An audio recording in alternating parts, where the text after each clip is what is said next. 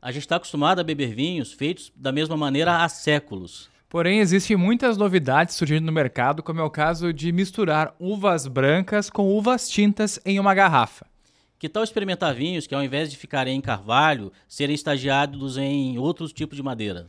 Por isso, no episódio de hoje, nós vamos falar sobre vinhos e criatividade. Eu sou o sommelier Sidney Lucas. E eu sou o jornalista Estevão Limana. E aqui a gente fala de vinhos sem afetação.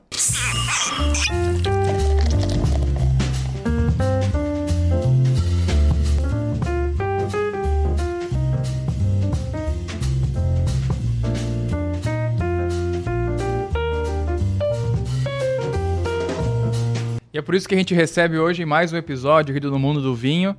Uma, dá pra falar assim, né, Sidney? É uma gurizada boa, né? Que vai vir aqui falar sobre novidades, sobre criatividade e inovação nesse mundo que a gente tanto ama. Meninada boa, simpática, boa de serviço. Faz bem o que se propõe, então acho que o papo vai ser bom. Vai ser, vai ser bom. A gente recebe aqui no podcast do Mundo Vinho o pessoal da Garbo, Enologia Criativa, lá de Bento Gonçalves, na Serra Gaúcha e que estão aí inovando e despontando nesse cenário. A gente está com o Andrei e com o Jonathan, são os enólogos da, da casa. Queria dar a saudação para vocês e agradecer também pela participação, por terem vindo lá do Rio Grande do Sul, aqui em Blumenau, para gravar com a gente aqui no podcast. Seja bem-vindo. Muito obrigado. A gente que agradece a oportunidade de estar aqui. É bom viajar, conhecer lugares novos. Acreditem, eu não conhecia Blumenau. Primeira vez que estou vindo para cá, então é uma oportunidade também de conhecer uma cidade nova, uma cultura diferente. A gente sai daquela cultura italiana, vem para um lado mais alemão aqui, né? Então é bem legal. A gente agradece muito pela oportunidade e espera bater um papo muito bacana. Legal. E a gente agradece pelo gurizada e pelo boa também, pelos dois elogios, né? Da mesma forma, né? A gente fica muito agradecido, ainda mais por poder falar de vinho, né? Na capital brasileira da cerveja, né? Isso é interessante, né? Então é, é um desafio aí que a gente aceitou uh, com muito bom gosto e, bom, estamos aqui, né? É isso aí, bora divulgar a cultura do vinho, porque todo mundo ganha com isso, inclusive quem aprende, né? E qual é a história profissional de vocês? Como é que entraram nesse mundo do vinho? Já tem, já vem de família tradicional na produção, elaboração, alguma coisa desse tipo? Qual que é a, como foi o primeiro contato e até chegarem a decidir fazer um, um vinho próprio? Tradicional por um lado, é, porque todos nós temos família que produz uva, né? Importante é ressaltar, quando a gente começou a Garbo, Uh, nós começamos com três amigos, eu, o Jonathan e o Guilherme, que não, não tá aqui hoje, mas nós somos amigos já há muito tempo, e nós nos conhecemos no ensino médio. Na verdade, a gente fazia o técnico em enologia. Fazia o ensino médio pela manhã e o técnico de tarde. Então, era muito bom, né? era uma época diferente. Uh, a gente fazia as aulas normais de manhã, de tarde tinha todas as aulas de viticultura, de enologia, inclusive as de degustação. Lá no ensino médio. Antes dos 18? É. é. Numa instituição pública, né? Já prescreveu, então a gente pode falar, né? Já passou os cinco anos, né? Tá então, já Seu foi. não vai ser preso mais. Sim, naquela época não tinha Instagram, então as pessoas não postavam, né? Isso ajudava também. Anos, de, de, fato. Era ensino médio, 14, 16, 16 17. Com 14 anos, né? Caramba, já chapando melão na sala de aula. Isso aí. E... Com a aprovação dos professores, né? Sim. Isso que é chapando, E chapando melão junto. Exatamente. Quer deixar um abraço para eles também? Agradecer. Sabe que, uh, que a gente falou do tradicional, né? Todos nós temos as famílias que têm produção de uva, porém não tem vinícola. É um, algo muito tradicional lá na Serra. Muitas famílias são produtoras de uva, como é o caso dos meus pais, o pai do Jonathan, o Guilherme, no caso, os avós dele também estão nessa atividade, assim como alguns tios. Então a gente tinha essa vivência muito mais no mundo da uva, mas não tanto propriamente do vinho. Mas no meu caso, a entrada no vinho em si ela aconteceu a, a partir de quando a gente entrou na, no técnico enologia. Para entender, o pessoal entender, produz uva e vendem para cooperativas, para as vinícolas e tal. Exato. Exatamente. Uvas, uvas de mesa, uvas para vinhos no finos mesmo? No caso da minha família, as duas coisas. As duas é, coisas. As duas coisas, né? Então é, a gente tinha aquela convivência um pouco mais do campo, mas não tanto de dentro da vinícola. A gente via a uva até chegar na porta da vinícola. É. E às vezes em casa, né? Sim. Eu vou fazer um pouquinho de vinho também fazer seus 2, 3 mil litros né, para consumo próprio. Hein? é, eu já experimentei vinhos, vinhos é, aqui se chamam de, de vinho... Artesanal? Colonial. Colonial, sim, o garrafão. Vinhos interessantes, assim. Até mesmo com uvas não viníferas, vinhos legaisinhos, assim, gostosos, bacanas, já também coisa boa. Sim. É, tem, é, tem essa, esse histórico do vinho tomado no dia a dia, né? Então é uma coisa que a gente vê desde cedo. Quando, enfim, vi o meu avô, dificilmente eu via ele tomando com a refeição outra coisa que não fosse vinho. Era muito difícil, assim, se eventualmente eu visse, eu sabia que tinha alguma coisa de errado. Porque o padrão era tomar o vinho. Sim. Então a gente tem uma, uma ligação mais íntima e mais forte que vem desde muito cedo. Sim. Isso é fato e é uma coisa que está muito presente ainda na nossa, na nossa região. E sem dúvidas é algo que te incentiva e te cativa muito para entrar nesse mundo. né? E como é que foi pra ti também, Jonathan? É, da mesma forma, né? A minha família também é uma família produtora e de uva, né? Produzir alguma coisa de vinho para consumo. E é aquela história, né? Vai melhorando, cada ano né? vai sendo um pouquinho melhor, vai trazendo alguma técnica, vai aprendendo alguma coisa diferente. Vai aperfeiçoando, né? Essa- É, é- é o grande benefício da repetição, né? Exatamente. E eh, de tanto ver aquilo, né? no- até mesmo nas safras, né? A gente tem um, um- um ambiente gostoso durante a safra que reúne a família, vem alguns tios distantes para ajudar na colheita, tem todo essa, esse envolvimento familiar, né?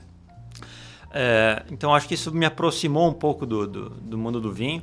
E até mesmo por conta do meu pai, após o meu avô falecer e deixar os vinhedos para a família, meu pai assumiu a, a propriedade e começou a trabalhar com uva. E né, fui acompanhando um dia aqui, outro dia lá, fui vendo como é que podava, como é que colhia. E, é- e quem, quem entra no mundo do vinho sabe que é um caminho sem volta, né? É. Você passa a tomar vinho, você não esquece mais disso, né? É então, a verdade. tendência é cada vez estudar mais, buscar mais informação. Então é um mundo que te cativa. Verdade. E vocês têm irmãos? Ou Eu tenho um irmão mais jovem. Você? E eu tenho- também tenho uma irmã mais jovem. E o Guilherme? O Guilherme também é história parecida. Família produtora de vinho, de Sim. uva e tal, mesma coisa. Sim, o Guilherme, os pais dele não eram produtores, mas os avós, então ele tinha muito aquela coisa de vá nas férias e visitar os avós e também se cativar por esse mundo. Então é uma coisa que vai, é uma semente que é plantada desde muito cedo. Uhum. E no nosso caso ela começou a florescer também bem jovem porque a gente entrou no, É, vivendo aquilo, no né? técnico cedo. E na Garbo, como é que vocês dividem as tarefas, vocês três? Bom, hoje a gente está começando uma divisão das tarefas, porque como no- a empresa ainda, a vinícola ainda é uma vinícola muito pequena, né? então há uma tendência de a gente envolver um pouco todos em todas as atividades. Mas é claro que à medida que as coisas vão se estruturando, a gente vai necessidade de começar a ter uma... uma- Profissionalização, né? Exato. Uma determinação melhor das atribuições de cada um. Mas é claro que aquilo que envolve a produção do vinho, diretamente, é algo que tem, que ter- tem que ter todos envolvidos. Uhum. E aí as tarefas que são um pouco mais burocráticas, aí sim a gente começa a enxergar uma divisão de tarefas, né? E, e nos vinhos, assim, tem alguns vinhos que você assume mais, outro vinho você assume mais, o Guilherme assume outros ou não? Vocês fazem, sempre elaboram os três juntos, com debatendo o estilo, debatendo é, toda essa questão técnica, sempre junto? Sim. É claro que. Todos os vinhos. Desculpa te interromper. É claro que, assim, eventualmente alguém vai trazer a ideia, né? O conceito de, de algum vinho ele vai partir de, de, de algum lugar. Né? Mas a gente traz isso para a mesa e, junto com os demais, né? a gente discute, enfim, tenta entender qual é o melhor caminho para isso. E o fato de nós sermos três é, ajuda porque é número ímpar, né? Numa votação nunca fica empatado. Nunca fica, isso é bom. Isso é Então, bom. ah, quando não há. Embora assim, a gente tenha um gosto muito semelhante, a gente tem uma visão do negócio que também é, é- é bastante convergente. Então é. Mas assim, eventualmente nós temos algumas. eh, eh, alguns contrassensos, né? Diferenças criativas. Exato. E e como como é... é pra votação, né? Claro. 2x1 um ganhou, vida que segue. Sempre tem aquele que vota com o outro, né? Tem, tem essa coisa. Tem, né? Compra um é voto aqui, perdendo? paga um vinho ali. Quem é que né? fica perdendo sempre?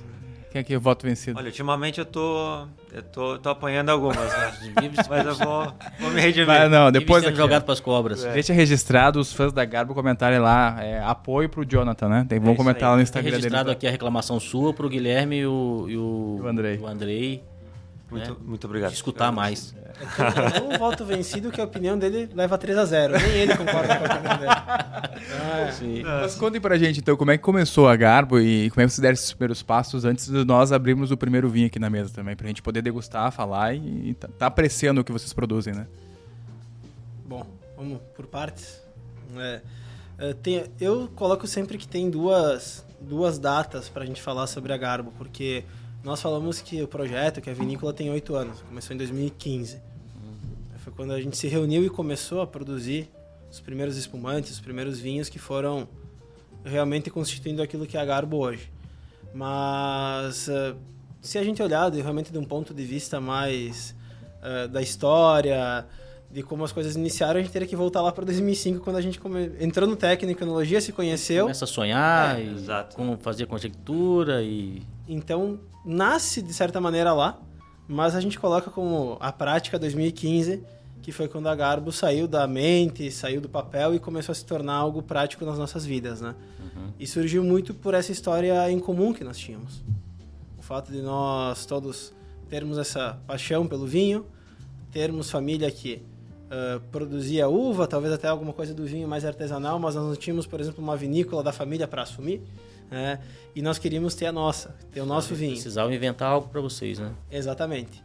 Então essa convergência somada às ideias muito próximas que nós temos na maioria das vezes, embora o Jonathan seja voto vencido, acordar, né? Acaba perdendo às vezes. Mas tudo isso levou a gente a começar a ter conversas mais, vamos dizer, mais sérias uhum. e em 2015 tirar isso da, só do mundo das ideias e colocar no, no mundo real. E foi a partir daí que a Garbo andou. E complementando, né, eu acho que tem um outro ponto importante aí nesse, nesse, nessa linha do tempo, que foi a abertura da nossa uh, do nosso wine bar, né, do nosso showroom, digamos. Que até então nós produzíamos esses vinhos, mas as pessoas não conheciam. Então, de certa forma, um projeto que está na sua gaveta, ele né, ninguém tem conhecimento dele, ele não nasceu ainda, né? Então nós tínhamos vinhos, já produzíamos diferentes rótulos, mas a, a Garbo se, colo se coloca no mercado né, no ano de 2020. Então é a partir daí que a gente abre um ponto físico, passa a receber pessoas e a partir daí contar a nossa história, né? Apresentar os vinhos, os rótulos, e então e, acho que é um ponto importante. E, e esse conceito de, de enologia criativa, não é isso? Esse termo que vocês usam? Isso. É, é, baseado em quais pilares, assim? O porquê do criativo? É, é coisa que vocês sempre gostaram de vinhos mais modernos? Ou, queriam, sei lá, achavam o mundo do vinho muito quadrado e, queria, que, e que resolveram tirar os, as pontinhas ali? Como nasceu essa ideia? Então, é, bem interessante, né? Porque o primeiro pilar que a gente tem na produção do vinho é um pilar mais clássico. De uma enologia bem feita, de tudo que a gente aprendeu seja com os professores que a gente teve, seja no, no trabalho, seja nessa experiência que nós fomos adquirindo ao longo dos anos. Então a base que a gente tem na produção dos nossos vinhos é uma base clássica, mas a gente intitula a enologia criativa por dentro desse caminho mais clássico da produção do vinho, buscar encontrar quais são os pontos em que tu pode trabalhar algo diferente, em que tu pode dar um toque autoral e singular para o vinho. Então, uh, isso começou Talvez quando a gente fazia as vinificações e, e via que os vinhos eram legais, eram bons, mas de certa maneira eram um pouco. Muito parecidos com o que tinha. Sim. É, e aí começou a ter um, um desejo, uma sede para produzir coisas que fossem efetivamente diferentes. Então foi aí que gente começou a enxergar como a nossa vocação e como o nosso desejo encontrar esses pontos diferentes em que a gente poderia dar muita originalidade para os nossos vinhos. E aí que a gente pode dizer que floresce esse conceito da analogia criativa.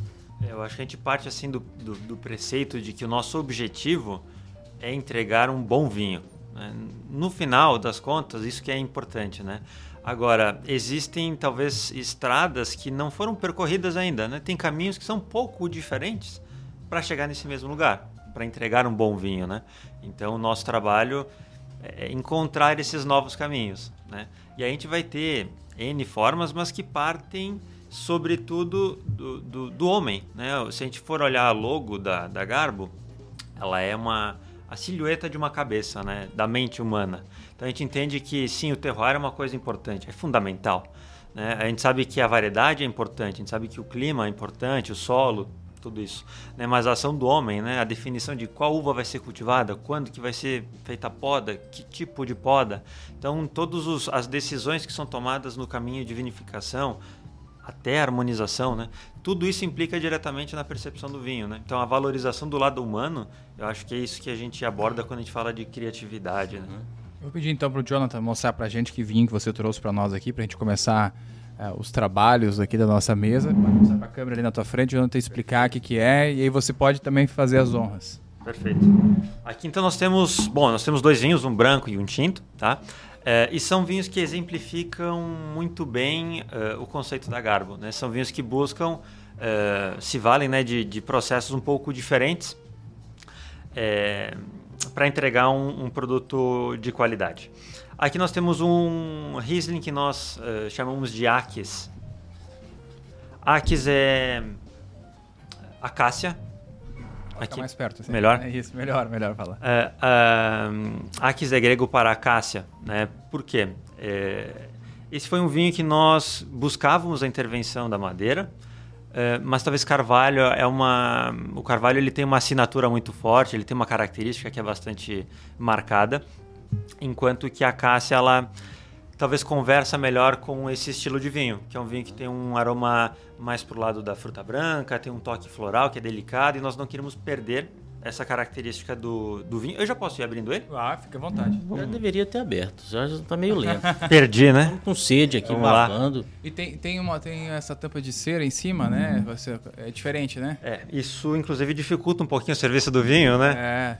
Mas é... Mas ela é bem tranquila de abrir. Galera do serviço, maître, sommelier, os garçons, eventualmente não são os maiores fãs dessa cápsula de cera. Sommelier de restaurante muito tempo. E, mas a cápsula mais antiga, a cera mais antiga, ela esfarelava, esfarelava, esfarelava, esfarelava, esfarelava toda. É, então a gente, a gente tinha um pouquinho de preguiça. Agora essas, essas ela, cerinhas hoje em dia... Ela é mais macia, é ela é mais tranquila. Viu que o Jonathan conseguiu, conseguiu tirar bem, ela né? inteira, né? Como se fosse uma cápsula tradicional. Elas são cortáveis, né? Antes não, ela tinha que ser quebrada. E a cera, ela transmite um cuidado ao produzir. É, show de é, Mostra um pouco daquela produção que é feita numa escala menor. É, então, para nós, ajuda também a traduzir um pouco o significado de como a gente enxerga os nossos vinhos e o carinho que a gente tem por produzir eles. Uhum. É? São detalhes, são coisas. Uh, claro que não são o principal que tu tem, o principal, como o Jonathan falou, sempre é ter um vinho bom. Ah, mas detalhes é. são importantes, cara. Mas o cuidado nos, nos, detalhes, ele faz toda a diferença, né? Sim. Vem cá, e a cássia vem de onde? Qual a origem da madeira? Cássia negra? É uma árvore típica lá do sul, lá do Rio Grande do Sim. Sul, né? Uh, essa madeira é uma madeira brasileira, então a gente sai um pouco da ideia também de só importar a madeira. Até porque é. o, o, norte da França ela tem, tem também muito, muita floresta de acácia e é uma boa origem de acácia também e, e, e, um produtor ou outro acaba usando a francesa, mas é, vocês usam a brasileira. Sim. É curioso, se fosse perguntar para o meu pai para que serve a caça, ele ia falar que é para fazer carvão e fazer churrasco, né? Mas a gente tem encontrado, lenha, né? é, uma, faz uma lenha boa. Oh. É, mas a gente tem encontrado boas madeiras que de forma alguma substituem o carvalho, que são outras alternativas para o vinho, que como o Jonathan colocou, elas podem ser soluções para vinhos em que tu quer coisas diferentes das que tu deseja quando tu coloca um vinho no barril de carvalho. Uhum. Seja pela intensidade que o carvalho passa, eventualmente pela questão de taninos, porosidade. Tu vai ter madeiras que vão entregar outras virtudes para o vinho. A é mais delicada, né? Ela tem menos, menos, tem menos tanino, passa menos tanino para o vinho. Tem essa questão, ela tem um caráter meio herbáceo, meio herbáceo, essas ervas de chá mesmo, né? Que ela costuma passar também um pouco pro vinho, ela é mais, ela é mais discreta. Também, né? né? casca da cássia, né? Aí é uma boa é, pergunta. Né? da minha avó, eu lembro é. lá do sul. Um brinde então? Saúde. Saúde. É, ela é bastante delicada. Eu percebo mais a cássia nesse vinho em boca. Um toque de capim-limão, de alecrim. Enquanto no aroma realmente predomina a característica do Riesling. Refrescante, né? Muito. Aqui a gente não tem a madeira dominante, né? Como o carvalho também acaba se colocando, né, muitas vezes. Cara, mas tem tanino. Tem um pouquinho de tanino, mas que dá uma graça muito legal para ele, olha. Ele traz uma, depois da acidez, vem essa aspereza gostosa do tanino, muito bem dosado. Ele é macerado assim também? Ele passa um período macerando ou não? Não, não, não é um vinho macerado.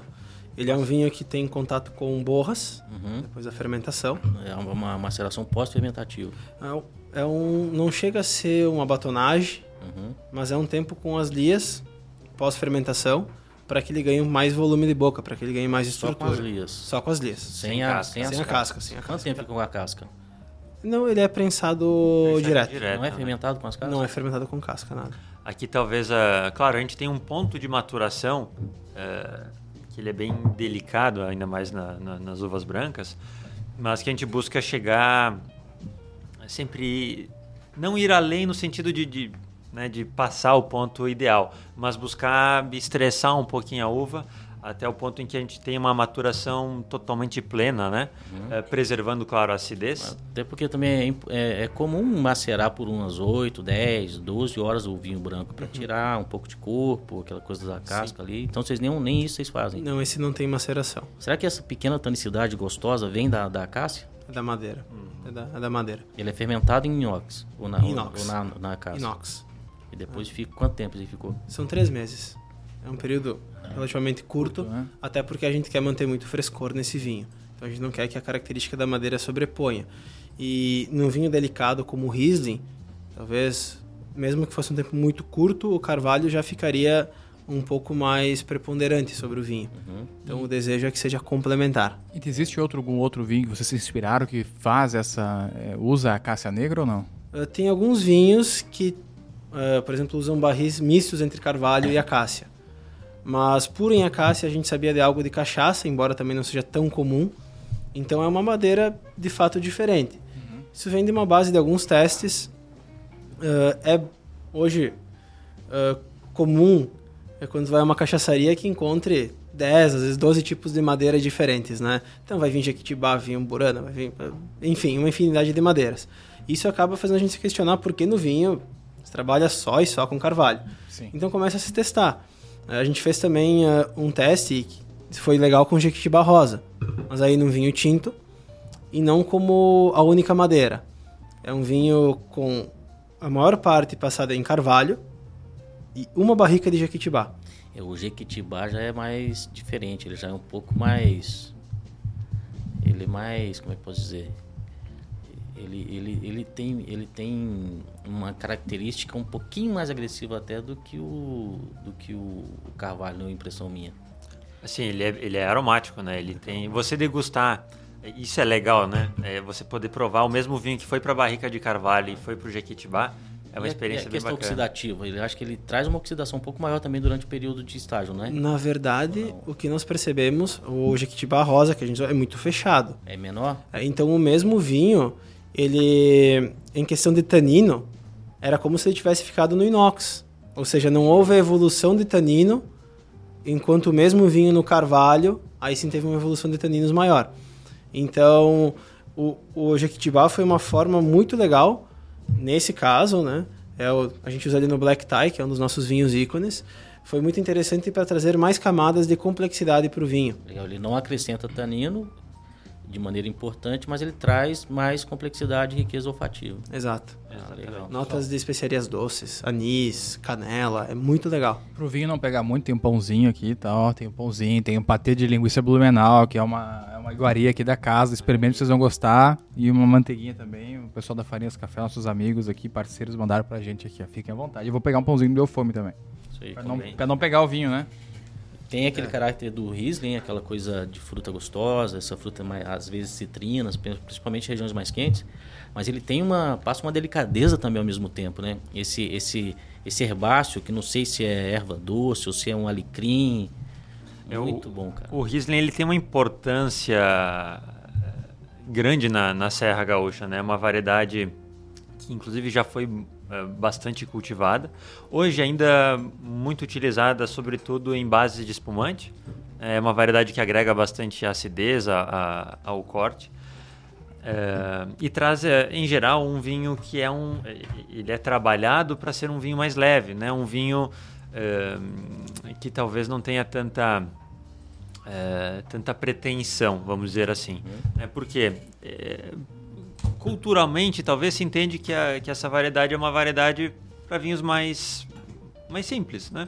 Uh, e aqui a gente quer mostrar que a Riesling tem um potencial incrível. Mas é o Riesling itálico. É o itálico. Riesling itálico. Ele é muito mais complexo do que o normal, do que o padrão para Riesling itálico. Sim. É, é justamente porque, como o Jonathan colocou, é muito difícil que se utilize o Riesling com a intenção de fazer um vinho branco de alta gama. Uhum. Principalmente na nossa região, quando se quer fazer um vinho branco de alta categoria, se parte para Chardonnay. Então isso pode causar a falsa impressão de que uma, uma outra uva não tem o potencial, quando na verdade esse potencial só não é explorado. É explorado. Então a nossa ideia de fazer um Riesling de outra outra prateleira, um Riesling que seja trabalhado, que tenha um encontro com a madeira, que a gente acredita, claro, complementar, mas que dá complexidade para o vinho. Então isso para nós foi um desafio e foi uma maneira de exaltar uma variedade que, como o Jonathan colocou, é muito importante para a região, mas que geralmente não se dá muito protagonismo. Se usa muito Riesling e espumante. Uhum. Né? Mas geralmente é, ah, tem Chardonnay, Pinot e Riesling.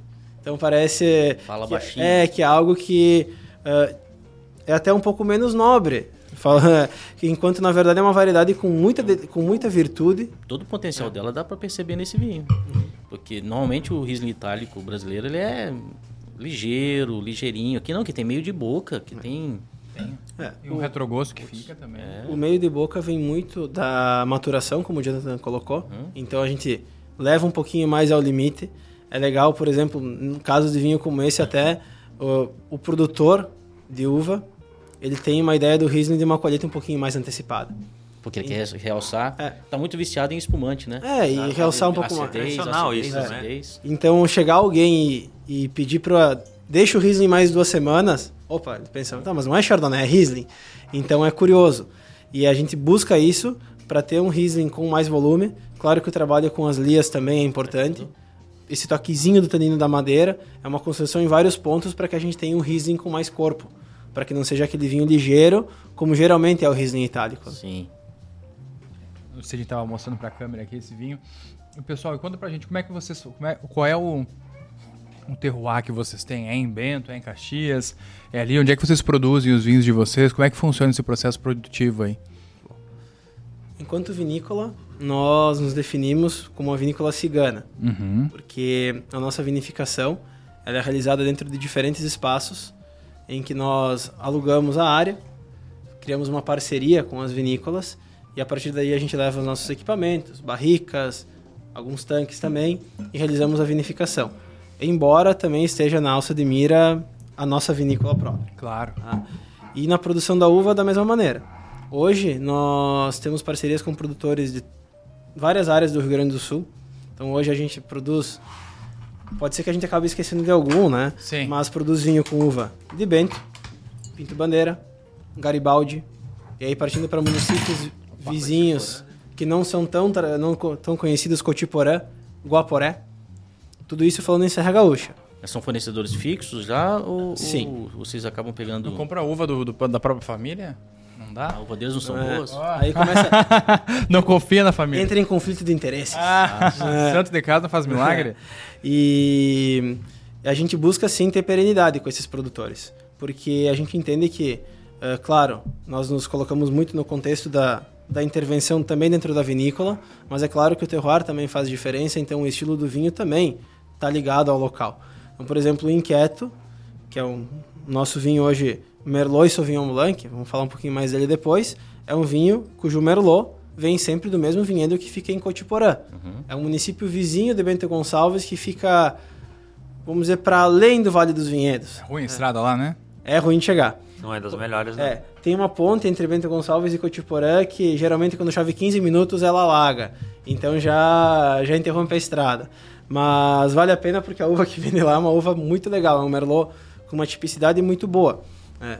Agora, além da serra, nós temos alguns vinhos com uva da campanha. Aí a gente pega a uva de Bagé e de Santana do Livramento, com uva da região da Serra do Sudeste e do Rio Grande do Sul, ali da Encruzilhada do Sul. Então são origens bastante variadas. E a nossa ideia é encontrar bons produtores que trabalhem em sinergia no sentido de ter uma uva com bom pad- padrão de maturação, que entendam a importância disso na qualidade do vinho. Então tem que, eh, tem que ter essa sinergia de, de conceitos. E também estamos produzindo algo com uva aqui de Santa Catarina. Ah, bacana. né? Exato. Ah, Uma pergunta que eu queria fazer também tem a ver com a enologia mais intervencionista ou menos. Uhum. Vocês seguem essa coisa menos intervencionista, então? São vinhos um pouco mais naturais, vamos chamar assim? São vinhos dentro de uma base de enologia mais clássica. Então eles têm ah, Por exemplo, vocês usam leveduras selecionadas ou... leveduras selecionadas. tem, você também podem comprar levedura que ela é mais neutra, o realça isso, o realça aquilo. É, Quais são as Eu escolhas? não classificaria né, a a Garbo como não intervencionista, né? Tá. Eh, Até porque com base no, no, no, que nós nos propomos, né, que é usar da criatividade, né, a gente busca de certa forma intervir. É, iria contra, é verdade, sim, sim. E por exemplo, a gente falou de levedura, né? Aqui é um vinho que nós uh, iniciamos a fermentação no Ax com leveduras não Saccharomyces. Então uh, são leveduras que, que não vão trazer álcool aí, ou uma quantidade muito pequena, mas uh, vão colaborar para a formação de alguns aromas diferentes nesse uhum. começo de fermentação. Para aí, num segundo momento, sim, fazer um outro inóculo de levedura Saccharomyces e né, conduzir a fermentação alcoólica convencional, ah, então né? Vocês usam duas famílias diferentes de, de, leveduras. No caso desse vinho, né? Esse vinho aqui. Então, de fato, bacana. Hein? A nossa enologia é uma enologia que é bastante ativa dentro da vinificação. Sim. É, uh, seja o Jonathan colocou pela levedura, seja por um trabalho na maturação, com uma escolha de madeiras que, que dê para o vinho toques que a gente entende que são interessantes, ou um caminho de maturação que a gente acredita que é o melhor. Pegar esse vinho aqui, por exemplo, ó, como exemplo, o Riesling itálico. O fornecedor vai ser sempre o mesmo? Sim. E a maneira de fazer vai ser sempre a mesma. Então, então isso aqui variável da safra, a, varia... a única variável é a safra. Sim. Isso a gente entende que dá é. consistência, é. né, o uhum. projeto, porque você provar esse, esse Arques hoje, é, talvez daqui um ano, dois, três, você vai querer provar esse vinho de novo, vai, vai tomar novamente e vai esperar uma sensação próxima disso, né? É claro que dependendo de anos, enfim, nós fazemos algumas adaptações e, e toda safra é um momento para a gente fazer testes também, né? Entender de que, ah, esse vinho tá legal agora, mas e se, né? A gente mudar um pouquinho aqui. Então a, a essência é sempre a mesma, né? mas a gente busca e, melhorar. Sabe o que é interessante também? Porque ele é safra 2020, né? Então já está indo para dois anos ali. E ele continua bem fresco, bem novo, bem jovial. Um toque, né? Isso é, isso é um contraponto também, porque se espera da Riesling Itálico de se fazer vinhos mais precoces. Ele não é um vinho precoce por dois anos. Um Riesling Itálico normal, com dois, indo para o terceiro ano, ele já estava já estaria descendo a escadinha, né? Aqui não, ele está em toda em plena forma. Exato. E como o Jonathan. Talvez esteja melhor agora do que estava um ano, se bobear. Eu até acredito que sim, né? Como o Jonathan colocou em relação à a, a consistência dos vinhos, né? Essa escolha de, de produtores, esse, esse trabalho em parceria é super importante. E aí na vinificação, claro, uh, sempre vai haver detalhes que em cada safra vão mudar, é um ajuste fino, é algum ponto que a gente acredita que pode evoluir, ou que de acordo com a característica da uva, naquele ano a gente entende que pode ser mais adequado. E são coisas como ah, uma temperatura de fermentação, um contato com as lias mais curto ou mais longo. Existe um, um, caminho que tu deseja seguir nisso, mas que vai ser adaptado de acordo com o comportamento do vinho. Porque se ele for colocado numa forma e você achar que tem que produzir ele exatamente da mesma forma... Vai até contra a filosofia sua, né? Exatamente. Exato. É. E, e esses fermentam mais baixa temperatura? Os brancos é temperatura mais, de 14, 16 graus. É a temperatura a princípio, que hoje se trabalha com vinho branco é por aí. Uhum. Tá? Embora, por exemplo, quem trabalha com vinhos laranjas, por exemplo, costuma trabalhar com temperaturas mais altas, mas porque aí o propósito em cima do vinho é outro, né? É, a maceração longa. Então, vinho branco, branco geralmente se trabalha com uma temperatura de fermentação baixa. Legal aqui também no rótulo deles, no contra-rótulo, a assinatura de cada um deles, né? Isso uhum. também é interessante que marca essa, essa marca de vocês. E para beber bons vinhos da Garbo, a gente utiliza boas taças da Mozart Cristais, nossos parceiros aqui do podcast do Mundo Vinho, Cristaleria Artesanal, tem a chancela do Frederico Strauss, um grande é, químico alemão que veio para o Brasil, trouxe todo esse arcabouço, essa habilidade né, de fazer taças, e a gente está aqui com os produtos deles também na nossa mesa, os nossos parceiros. E realça muito mais esse gosto, né, pessoal? É assim, é, tem que ter uma taça legal para beber um vinho de qualidade como o que vocês têm aqui, né? Não, com certeza. A taça ajuda muito. Ajuda bastante, é. né? A gente entende que todo esse cuidado em todos os momentos é importante. Então, todo o trabalho que você tem para fazer um bom vinho, ele é valorizado no momento em que tu coloca ele numa boa taça, né? Com uma certeza. taça que permite sentir bem os aromas, que permite desfrutar do vinho em todos os em todas as virtudes que ele pode oferecer. Eu vou até servir mais um pouquinho para mostrar para você na câmera aqui, ó, que está nos assistindo. Mozart Cristais. Se você também quer ter taças iguais a essas, nós estamos aqui, que estão no nosso cenário aqui, atrás. Acesse o Instagram deles, arroba, no, arroba Mozart Crystal, Crystal com Y, tá aqui na nossa tela também, ó, Crystal, Mozart Crystal. Acessa lá, tem algumas promoções, existem algumas ações bem bacanas e são um dos principais fornecedores de taças para os vinhos da Serra Gaúcha. Em breve vai estar lá na Garbo também. Vinícolas sabe? europeias também, né? Vinícolas europeias, é verdade. Itália, Espanha, França também tem produtos da Moser lá. A gente fica olhando aquilo lá. Da... Eu acho que às vezes o Gabriel ele manda uma taça pra gente e ele manda um problema pra gente. Porque a gente não sabe o que vai fazer com aquela taça, tem medo de usar, é tão linda, tão bonita aquilo, né? É uma experiência. É uma obra de arte, né? É uma obra de arte. Eu entendo bem isso. Eu não, eu entendo bem porque eu sou bem desastrado. Então tem taças que eu evito usar. É, a gente tem, tem, por exemplo, as taças que a gente tem na, na avaliação nacional de vinhos, todo ano vem uma taça grifada com, a, com o ano. Sim. E aquela taça eu tenho muito pavor de usar, porque eu se nunca eu usei. quebrar, Eu tenho duas, nunca usei. Se eu quebrar, não tem outra, né? Então eu tenho medo, porque eu, assim, sou muito bom em quebrar taças, tá? Eu até já peço desculpa se eu quebrar uma hoje, tá? Sim. Uh, não é nada incomum. Quebrou uma lavanda esses dias, viu? Faz parte, né? É. Mas a avaliação de vinhos temos que ter a garbo lá daqui a alguns, alguns anos, hein? Sim, sim. Temos que escrever. Uh, aos pouquinhos, é, existem algumas questões também de volume na avaliação, que que são bem pertinentes, bem importantes. Mas a nossa ideia, claro, é, com o passar dos anos também, começar a ter as nossas amostras lá. É um evento muito legal que a gente Bacana. gosta muito de participar. É, é um dia... Bom, tem toda a fase de seleção dos vinhos, né? E o dia lá, 800 pessoas, mil pessoas... É muito legal, né? É muito bom porque tem pessoas que tu só encontra lá. Às vezes ex-colegas, amigos, enfim, colegas de profissão, que tu encontra uma vez no ano e é na avaliação. Então, para a gente, além de ser um evento tecnicamente enriquecedor, ser uma divulgação muito grande da região, também é uma forma de reunir, de reunir o pessoal, de, de reencontrar os amigos, né? Eu tive o prazer de participar das duas últimas edições aqui em Santa Catarina, né? Em Florianópolis, foi montada uma na Lega Nacional e outra num novo bar de Floripa, que agora fugiu o nome, mas mesma coisa, encontra bons amigos, bons, boas pessoas do mundo do vinho, e isso é importantíssimo. Queria que vocês deixassem também uma dica aqui, ah, pô, eu quero comprar o vinho da Garbo, vou no site, compro lá, como é que funciona isso? E já deixa a dica, o que, que vocês indicam de harmonização, o que, que esse vinho aqui ele combina mais, assim? Vamos, vamos por partes, né? Uh, o primeiro convite que a gente faz é para que todos conheçam o nosso espaço lá em Bento Gonçalves. Ah, legal. Com certeza, legal. né? Isso é, é, o, é o primeiro ponto. A gente tem as degustações, tem um pequeno wine bar, então lá a pessoa também pode, caso deseje sentar, tomar uma taça, uma garrafa de vinho, tem alguns acompanhamentos. São um espaço que a gente criou para contar a história dos nossos vinhos e para todos aqueles que desejam, desejam desfrutar dos nossos vinhos. Eu estive lá, muito legal o espaço bacana, é bem inspirador, assim, no, no Caminhos de Pedra de Bento Gonçalves, né? É um local que nós criamos assim com, com muito carinho e é hoje, de certa maneira, o QG principal da Garbo, porque é aonde ela, ela se mostra para o mundo, né? E aqui em Blumenau também, é importante ressaltar, né? A gente tem a parceria com a Grand Vinhos, a loja que fica no bairro, é Rua Henrique Dias, agora o bairro acho que é... Sim. Acho é. que é no bairro da Velha. Isso aí, isso aí. Velha, né? é. Então a gente tem uma parceria aqui em Blumenau. Claro que os nossos vinhos também estão no nosso e-commerce, né?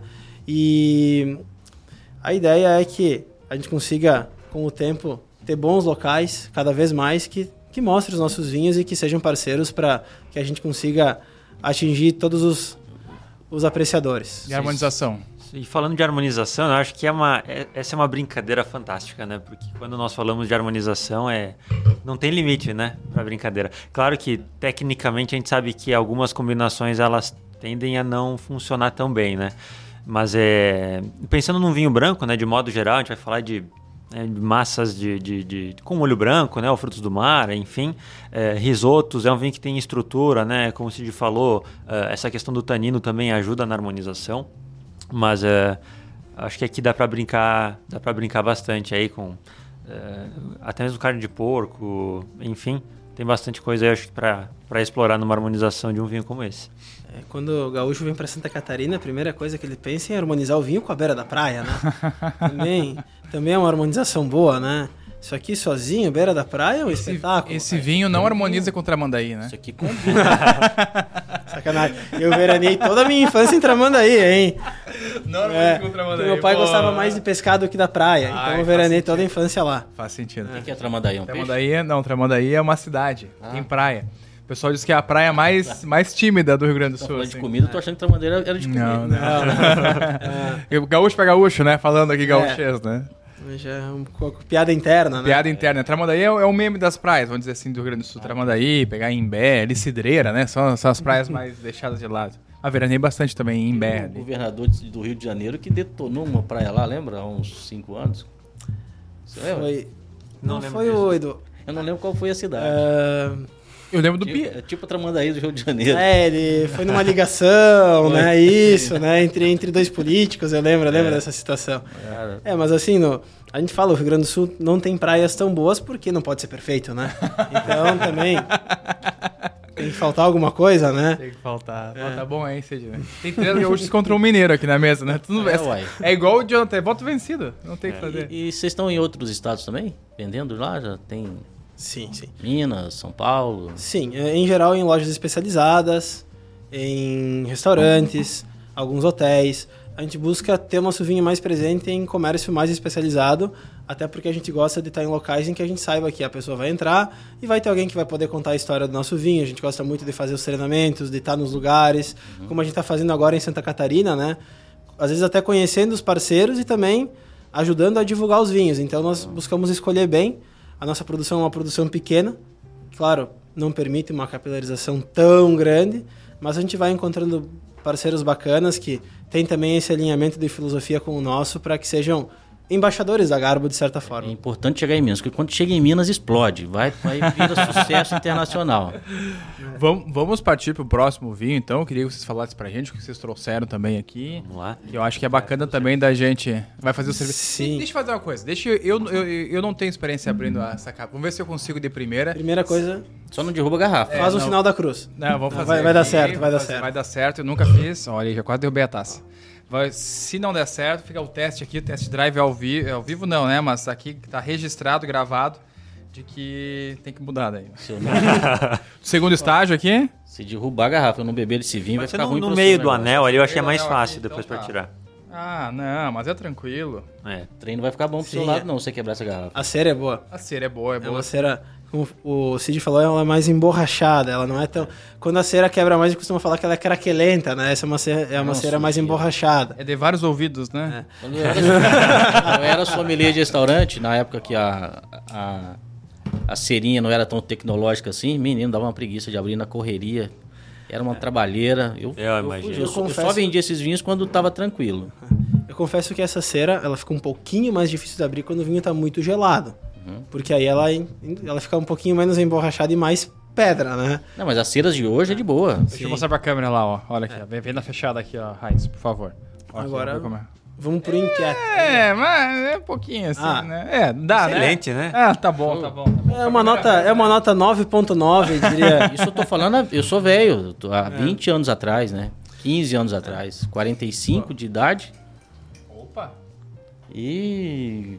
É, 20 anos atrás. As ceras eram o inferno há 20 anos atrás. Ó, esse vinho foi o que eu me, quando eu fui lá na Garbo que eu mais gostei, dá pra dizer que foi o que cativou o coração. Que vocês pudessem, enquanto eu abro aqui, pra Sim. vocês não ficarem me olhando e ficar pressionado. Pressão psicológica, né? Começa a suar aqui É. a testa. As, as primeiras mil, mil, mil cápsulas que você corta são mais difíceis, né? Depois fica. Depois vai, vai É facinho. Sim, quando, quando chega em aprende- 5 mil, fica no Se não automático. aprender depois de repetir mil vezes, mata o cara. porque É. Tá louco. Serve, não presta pra mais nada. Há controvérsias. Olha, os jogadores do meu time fazem isso todo dia e não, não chutam a bola todo dia e continuam o- chutando mal. Ah, você me fez lembrar do Jussier, do Cruzeiro. Ele driblava, ele driblava o time inteiro, ele pegava lá na zaga, saía driblando todo mundo, driblando, driblando, driblando, chegava e batia pra fora. E não aprendia a fazer gol. E foi parar no Bordeaux esse cara. Sabe bicho. driblar? Farsa, hein? Pô, Na época que o Bordeaux era, era, ganhava era dinheiro, bom. tal. E o vinho lá era bom e continua bom, né? É. Não, mas é. Com a prática melhora. Esse vinho sacanagem. o, provocou gatilhos, né, no termo moderno, né? Más lembranças. né? Traumas, provocou traumas, lembrando? Gatilhos que, que traz sofrimento Posso pro vir pra tinta pra você esquecer esse gatilho, Cid? Aham. Vamos lá. O inquieto, que é o vinho que a gente tá provando agora, realmente é. A gente fala- sempre ressalta que cada vinho tem uma história especial e realmente a gente tem muito carinho por todos eles, né? E o inquieto é um vinho muito simbólico, um pouco de um, um xodó nosso, porque ele simboliza de forma muito clara as nossas ideias enquanto enologia criativa, valendo de uma base tradicional. É, ele é um corte completamente inusitado, é um Merlot com Sauvignon Blanc. Merlot com É. Sauvignon Blanc. É claro que a gente nunca pode ser pretencioso e falar, ó, é o único Merlot com Sauvignon Blanc que existe, porque no vinho tem dois graus de conhecimento, nada ou pouco. E, mas daquele pouquinho que a gente conhece, realmente a gente nunca viu um outro vinho com essa assemblagem. A gente sabe que é um mundo muito rico, quase que infinito, e talvez em outro lugar também já seja, já seja feito. Mas a nossa inspiração não veio de algum outro vinho, veio da ideia de produzir algo que fosse bem singular. O Merlot é o vinho mais típico da, da Serra Gaúcha hoje, quando a gente fala vinho, em vinho tinto, certamente é o primeiro que vem à cabeça. E a Merlot realmente tem um, um comportamento muito legal na Serra. Um, vinhos elegantes, com um bom corpo, com uma expressão aromática legal, e, e vinhos muito equilibrados. O Merlot é um vinho assim, comportado, calmo, que tem, tem presença, mas é uma presença bastante austera. E o Sauvignon Blanc é quase que o oposto disso, é um vinho com uma acidez alta. Eu costumo me referir ao Sauvignon Blanc como um vinho bastante elétrico, porque ele é um vinho realmente que no paladar assim provoca uma acidez crocante, é um vinho que chama a atenção pelo frescor. E por isso que veio a ideia de partir sobre uma base de Merlot, mas trazer o Sauvignon Blanc para dar essa essa crocância diferente, essa acidez legal para o Merlot. Vou dizer que no nariz é. não dá para sentir que tem, que tem uma uva branca junto. É. Você acha que não tem? É, às vezes, dependendo do, do momento em que o vinho está na taça, aparece uma fruta amarela. Mas não é o principal. O principal realmente desse vinho é a fruta vermelha. Partindo para como ele é elaborado, começa com os vinhos em separado. Até como as épocas de maturação são razoavelmente diferentes, nós não teríamos como fazer uma cofermentação. Então, partindo do Merlot, faz uma vinificação em que 30% do Merlot passa por barrica por um ano e o restante aguarda no inox. Uhum. A ideia é trazer graus de complexidade, mas manter a fruta como a protagonista nesse vinho. Então, ao final da maturação, nós juntamos as duas parcelas de Merlot e vem o Sauvignon Blanc. Geralmente, para fazer o corte, nós nos sentamos e, pô, esse aqui é o 2021, né? O 2020 era 92% Merlot, 8% Sauvignon Blanc. Então a gente pega amostras do 2021, a princípio com a mesma porcentagem. E a partir dali começa a entender se tem que colocar mais Sauvignon Blanc, menos Sauvignon Vai Blanc. Depender da característica da uva, da matéria-prima daquele ano. Né? Exato. Né? Exato. A tendência é que fique entre uns 5 a 10% de Sauvignon Blanc. Foram três safras. Na primeira tinha 6% de Sauvignon Blanc, na segunda 8% e nessa aqui que é 2021, 7,5%. É o Cote Roti do Vale dos Vinhedos. É, Quase isso. Com, com, um toque nosso, né? Porque são uvas de Bordeaux. Mas é um. E se tornou um, assim, um hit nosso. As pessoas, quando batem o olho e veem o corte, já se assustam, né? Já enxergam que é algo diferente. Então, ele explica com muita clareza aquilo que é a enologia criativa. Vou falar uma experiência minha, então, com o primeiro contato com os vinhos. Então, aí falar de vocês e tal, o Estevão. Bacana, vou falar com os caras, show. Aí fui dar uma pesquisada. Sim. Ficou apavorado. Eu não não não, não. não, eu não, eu não duvidei, não foi nenhuma, não foi de duvidar de qualidade nada. É uma questão de estilo, entende? Porque vinho moderno chega a ser perigoso, né? Às vezes vem exuberância demais e tal. Aí eu pensei que será que os caras são muito modernistas assim? Será que vai vir aquele porque vai porque usa cavalo americano, usa nada contra o cavalo americano, bacana, bem usado, qualquer tipo de madeira é show de bola. Vocês estão provando isso com a Cássia. Pensei, mas será que porque uma coisa é o francês às vezes fazer ouvir um pouco mais moderno e tal, porque ele também tá, tá a raiz dele tá lá na, na, na, no tradicional lá também. Então o cara acaba indo na, na dose certa na, na modernidade ali, no modernismo, no estilo. E eu fiquei pensando, será que é moderno demais e tal? Porque eu tenho. dá uma desanimada de vir muito moderno, porque acaba sendo enjoativo, aquela exuberância toda, cansa Ou, na segunda taça. Muito madeirado, sim. Né? Madeira exagerada. Passou pela cabeça a possibilidade de ter um. de ser, serem vinhos tecnicamente bons, mas com um estilo que é comercial, é o que vende, mas que para mim me dá uma preguiçinha. Uhum. Mas não é nada disso. Nós gostamos muito não do é, frescor. Não é nada disso, cara. Madeira na medida certinha. É, é um vinho com certa o estilo um pouco mais moderno, mas nada exagerado, na medida certinha, tudo muito bem dosado, o Riesling itálico aí, top show, muito interessante, um vinhaço, pode-se dizer. Esse Merlot com Sauvignon Blanc também, cara, qualidade de tanino do taná, do, do, do Merlot, tanino refinado, sem amargor, sabe, muito bem extraído, dá para ver que a matéria, vê não, mas dá para perceber que é matéria-prima boa, bem escolhida, bem vinificado, bem cuidado ali. Show de bola, Dá velho. pra dizer que é, então é show de bola, gurizada. É Show de bola, meninada. Não, e, e, Trilegal. E, e na medida certa, madeira na medida certa ali, sabe? É, parabéns. uma- Parabéns. Eu, eu, Sul, a gente tem uma expressão muito boa quando toma o vinho e gosta bastante. Vinhaço. Bah. Bah. pra tudo, É, né? pra tudo, e, né? e- e tem a dose certa ali. É um vinho, é um vinho moderno ali, de estilo moderno, mas ele é muito bom, coisa que não costuma ser vinhos muito modernos. É um vinhaço. Às vezes o Merlot, É da, um o vinhaço. Merlot da Serra vem com uma acidez alta, às vezes eu sinto Mas a acidez é boa. A É, acidez não, eu é sim, sim, eu digo, mas Ele aqui dá pra gente controla, né? É, E aqui até eh, o Sauvignon Blanc, ele entra como talvez um pouco de provocação, porque é- ele talvez não poderia, não, não precisaríamos colocar Sauvignon Blanc no rótulo, ele passaria por um Merlot, né? Mas talvez essa, essa provocação que a gente tem no paladar, né? Dessa, dessa acidez, de enten- tentar entender de onde vem, por quê, mas ela combina com, com o frescor do vinho, né? Com o corpo dele.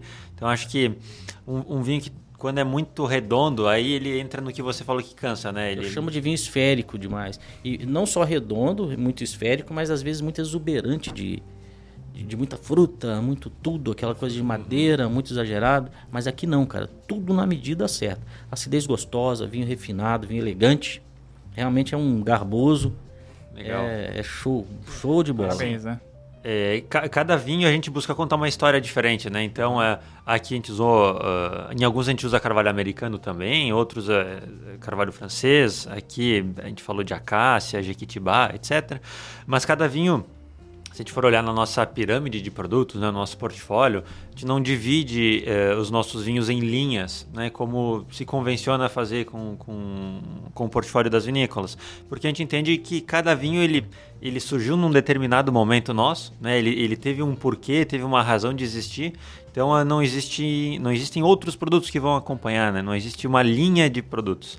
Então, ah, ah, o próximo vinho vai ter a história dele, vai ter o rótulo dele, vai ter um nome diferente, um porquê de existir, né?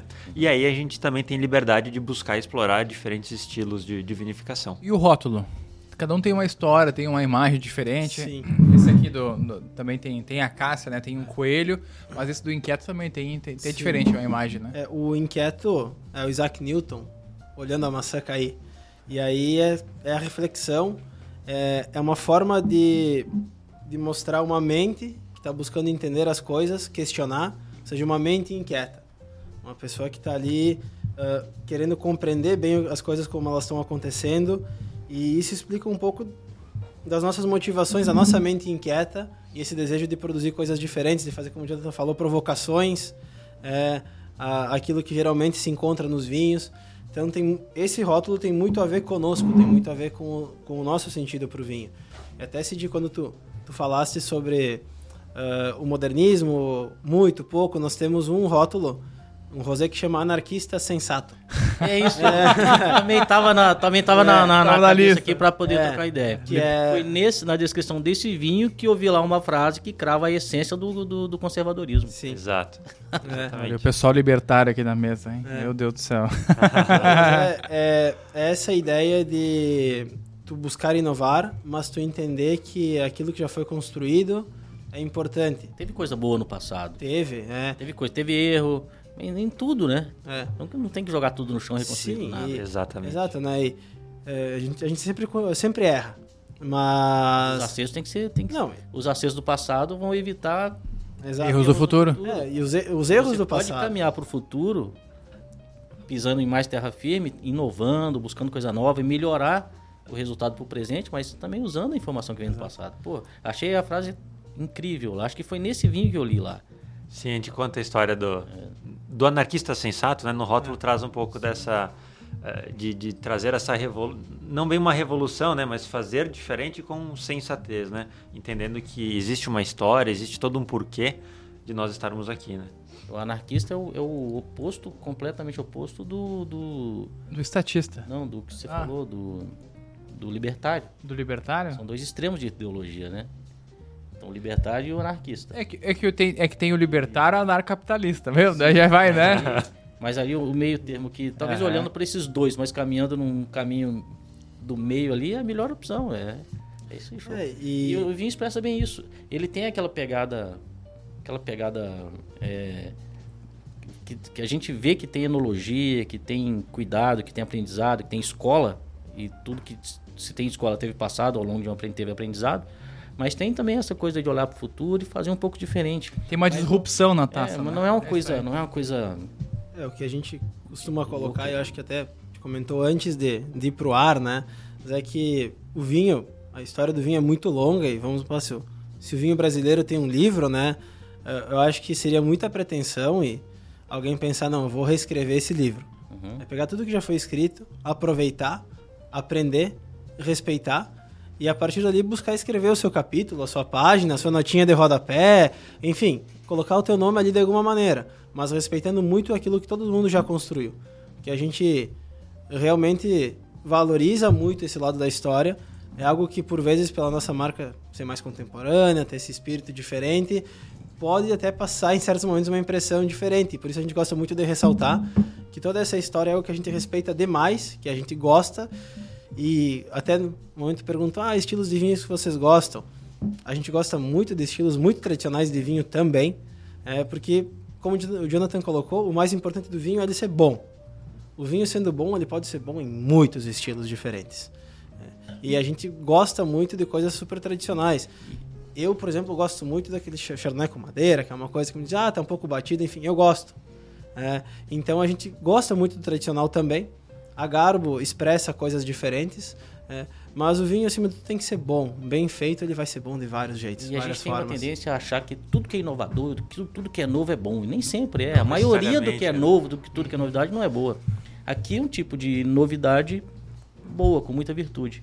A inovação tem um preço, né? Quem tá, Parabéns. tá abrindo o caminho aí, paga um preço por isso, né? Parabéns pelos vinhos. Muito obrigado. E não são vinhos caros, né? Não são vinhos extremamente caros. Tem vinho ali de cento e poucos, né? No site de vocês. Uhum. Tem vinho de 250. É, vinho mais caro é 300 e alguma coisa. Na verdade, a maior parte dos vinhos se situa nessa faixa dos 120 a 150, tá? E aí a gente tem alguns vinhos de um valor um pouco mais elevado, que são vinhos que aí envolvem uma, um trabalho desde seleção de uvas, passando pela vinificação, que é muito, muito apurado. E são vinhos eventualmente raros de se conseguir produzir, porque envolvem todos aqueles fatores que fogem do nosso controle, né? É, o custo aumenta, né, cara? Agora, é, para vinho de 100 reais, você tem que dar uma garimpada para achar vinho top. Você acha vinho bom, sem pila, importado aí. Bons vinhos de 100 reais. Consegue vinho bom. Agora, vinho muito bons ou excelentes, é difícil. Aqui estão dois vinhos excelentes, custando... cem- Quanto muito são obrigado. vendidos? São vendidos a quanto? O Riesling site. ah, 121, salvo engano, e o Inquieto 141. Claro que assim, ah, por volta disso, porque também os números às vezes na cabeça eles não, Sim. eles fogem um Pô, pouco. 130, Mas é isso, foi o que eu 150 paguei. Reais. que eu paguei. É. Quando eu comprei, foi o que eu paguei. 150 pilas, você já já tem que ter virtude, claro. Mas você não acha vinhos excepcionais a 150 pilas, acha vinho bom. Acha vinho bom, um vinho ótimo. Agora vinhos de exceção assim, é um vinho de exceção, são dois vinhos de exceção. Muito Interessante que a gente eu também pesquisei lá no site, vi lá na loja, os espumantes, né? Também vocês produzem espumantes, é uma tradição da Serra Gaúcha e do, do vinho brasileiro, mas com o surli também, né? Como é que é isso? Conta pra gente aí. Sim. O, o Surly explodiu há alguns anos, né? E, e, e eu acredito que o Surly tem uma virtude muito grande enquanto experiência, em vários sentidos.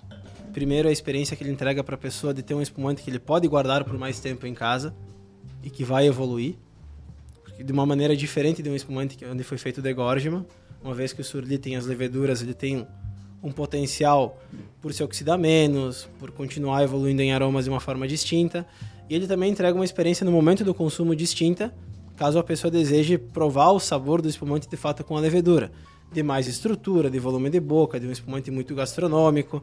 Então é é bastante claro o porquê o Surdi conquistou, principalmente quem é mais curioso, né? É um espumante talvez que para quem está começando a tomar Achei estranho. assusta um pouco, né? Não é o que tu imagina de um espumante. Eh, e quando nós desenvolvemos nosso surli, nós enxergamos nele o que nós poderíamos criar também de novo e trazer um surli que tivesse todas essas virtudes, mas que talvez fosse um surli com um traço delicado. Então, nó- nó- quando tu olha o surli, praticamente assim é, é praxe, surli nature, surli nature, surli nature. Então tem a levedura, toda a estrutura que ela traz, de boca, toda a característica de aroma da levedura e tudo. E aí, além disso, ele é natura, ou seja, ele é zero açúcar, é seco. É um espumante que eu digo está todo regulado no volume máximo, todo no extremo. Bom pra gastronomia, É. né? É. E nós, mas nós queríamos essa característica do surli, porém que ela tivesse um traço também de delicadeza. Então nós pensamos, por que não ter um surli em que no final do processo, embora, claro, tu não tire a levedura, né, não faça degorgement, por que não trazer o licor de expedição para ele e ter de repente um surli extra brute ou um surli brute. Explicar pro pessoal o que, que é isso aí, então, né? Porque a gente está acostumado com espumantes clarinhos, límpidos, né? Porque já terminou o processo de, de clarificação. No caso do, do, do, do surli, que a gente está falando, é que as leveduras são deixadas dentro da garrafa, o processo não é terminado, então o espumante não é clarificado, e a levedura fica mortinha ali, cheio de, de defuntinho ali dentro, que só vai ajudar, porque a, a- são micro-organismos vivos, né? E, e ela precisa do que a gente precisa para sobreviver, oxigênio. Só que a levedura em ambiente que não tem oxigênio, ela consegue dissociar açúcar e transformar em gás carbônico.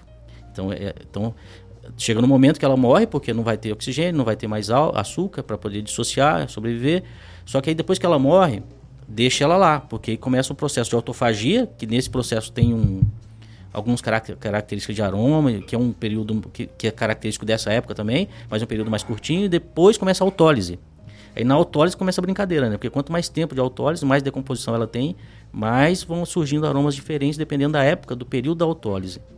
E uma experiência bacana com o espumante da Decanter, que é o, a crua, a lírica crua, que a gente lá tinha. Foi, teve a crua, foi lançada ali, vendida a ano, lote a lote. Teve uma hora, um momento, que a gente estava lá com sete lotes diferentes. A gente resolveu experimentar todos. Na medida que ia voltando no tempo, só ia melhorando. Só ia ficando melhor. Cara, era coisa de, sei lá, sete, uns, uns oito anos, sete, sete, oito anos de diferença, tipo um lote por ano, mais ou menos isso. Eram sete amostras. Do mais, do mais novo pro mais velho, só ia melhorando.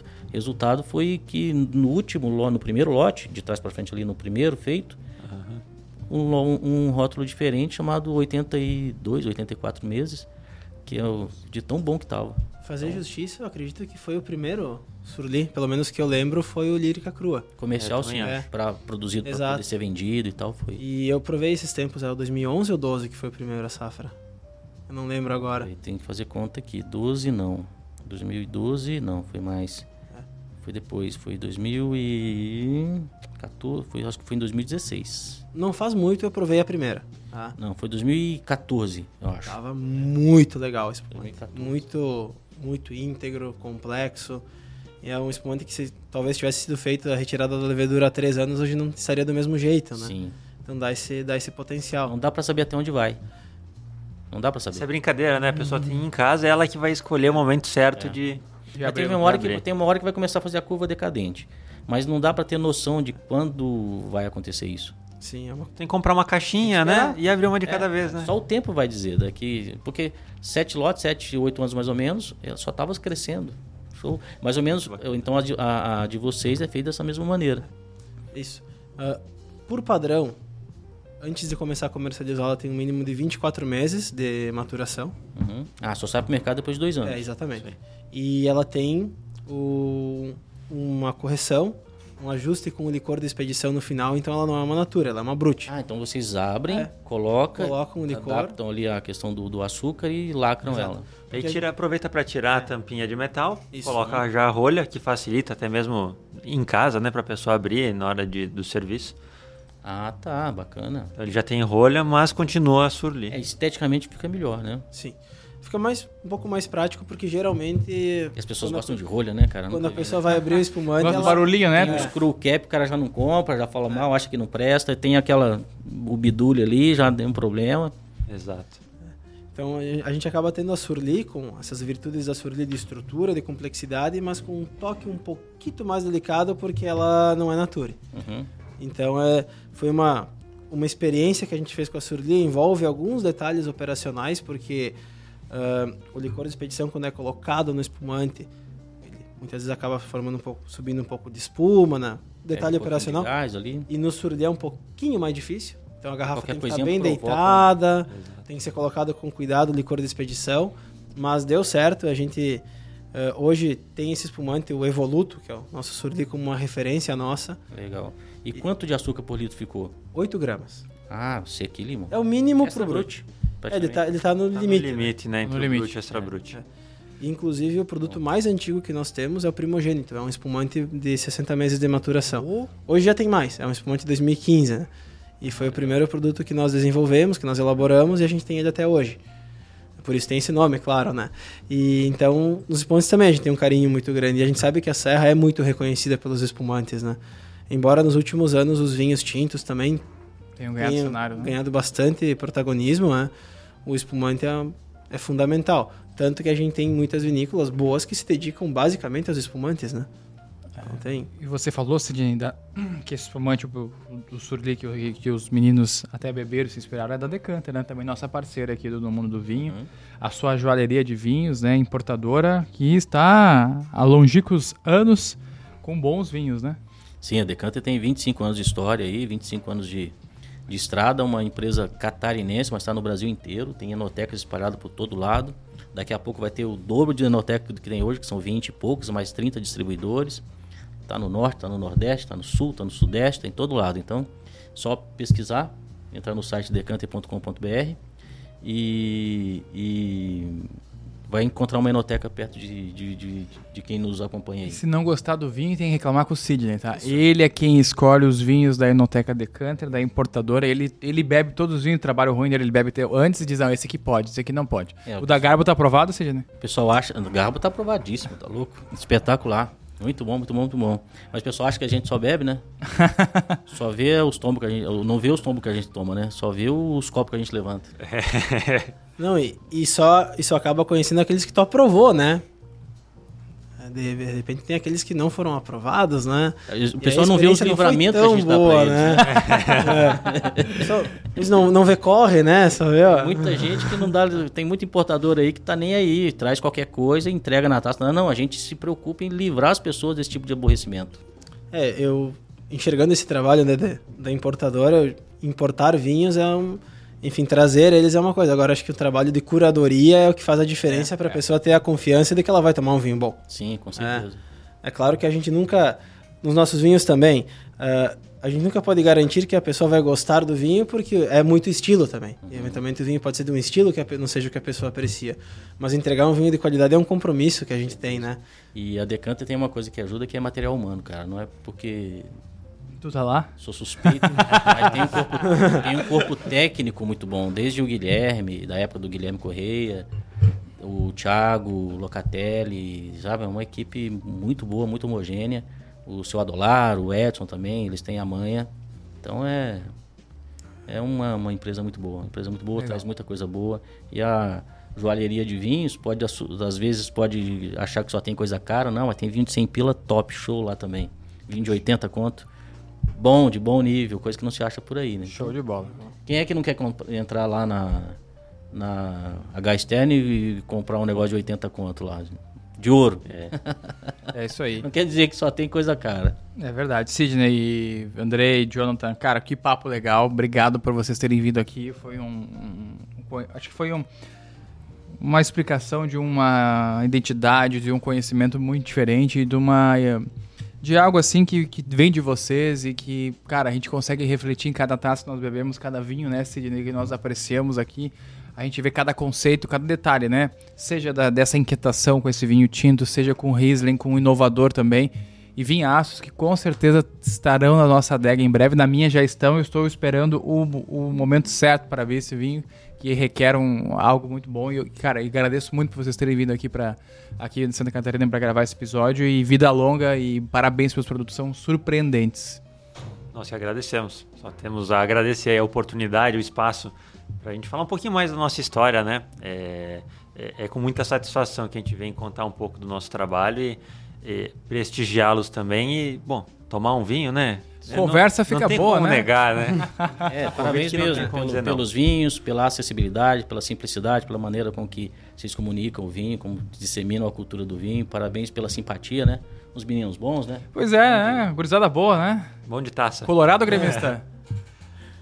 Palmeirense. Ah, não, não. Cara, é bom, né? Vamos censurá-lo a partir de agora. Um gaúcho palmeirense. Acabou, não dá. Eles não vão divulgar Acabou. o episódio. Ah, não, agora acabou, meu Pô, Deus. aqui uma hora falando e eles Tudo bem. não vão divulgar A gente aproveitou o vinho que por tomou. essa gafe. Não, não, não. E tu, Eu André? sou gremista. Gremista, tá Ah, bom. que fica, fica aqui o reparo, tá? É, repara. Eu sou gremista, o Reparo Guilherme é gremista, tem o Alexandre também, que é nosso sócio há menos tempo é gremista. Então, ele- felizmente ele tá em minoria. Tá explicado porque geralmente ele Não, perde tudo nas tá tudo votações. tá- É, tá- viu? acabou pra ti? As Acabou, coisas, acabou. vê que as coisas têm explicação. Sim, é democracia, né? É assim, É, é, sim, democracia. É. Não, a gente agradece muito, foi muito legal o bate-papo, um prazer estar aqui. Pra nós algo diferente também, né? Sim. Poder poder estar aqui, contar sobre os vinhos, tomando eles é sempre melhor ainda, né? E bem, a gente aguarda vocês novamente lá na Garbo e quem sabe também numa oportunidade futura estando aqui novamente.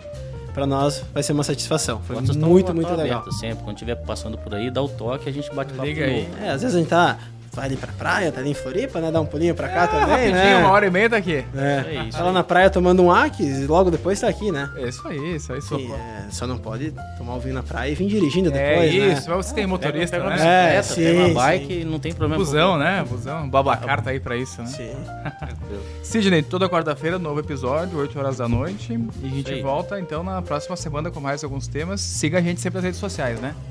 Isso aí, cola em nós que vai dar sucesso. Vão ter sempre informação boa, assim, ó, fácil e descomplicado. Arroba Sidney Vinho News no Instagram. Eu sou Estevão Limana, arroba Estevão Limana. Os meninos têm Instagram, é Garbo, como é que é? O Instagram é arroba Garbo Enologia Criativa.